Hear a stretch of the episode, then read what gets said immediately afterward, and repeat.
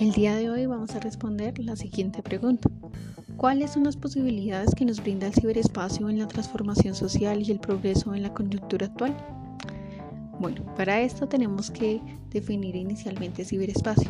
Este es básicamente el ámbito virtual creado por medios informáticos, donde la Internet en la actualidad es la red más significativa del ciberespacio, permitiendo que los sujetos se acerquen a la información, algo que en otro tiempo hubiese sido imposible solo de pensar. La Internet es el tejido de nuestras vidas en este momento. Es un medio para todo, donde se interactúa con la sociedad en conjunto, funciona como medio de comunicación, de interacción y de organización social, por supuesto. En general, el ciberespacio, en el orden de la transformación social, permite la difusión de mensajes que van de muchos para muchos, basada en las redes horizontales de comunicación interactiva o rizomáticas, es decir, no hay jerarquías, que en gran medida los gobiernos y empresas tienen dificultad para controlar.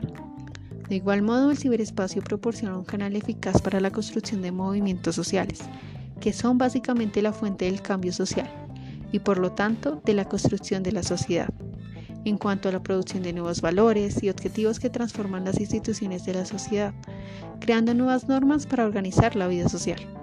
Asimismo, el ciberespacio concede una cierta autonomía en la comunicación, que permite la formación de movimiento libre del control del poder institucional, donde se permite la expresión de deseos, inquietudes y opiniones, donde cada individuo se interconecta con otros y forman redes que llevan al final a la acción colectiva. De esta forma, estas redes negocian la diversidad de intereses y valores para centrarse en un conjunto de objetivos comunes.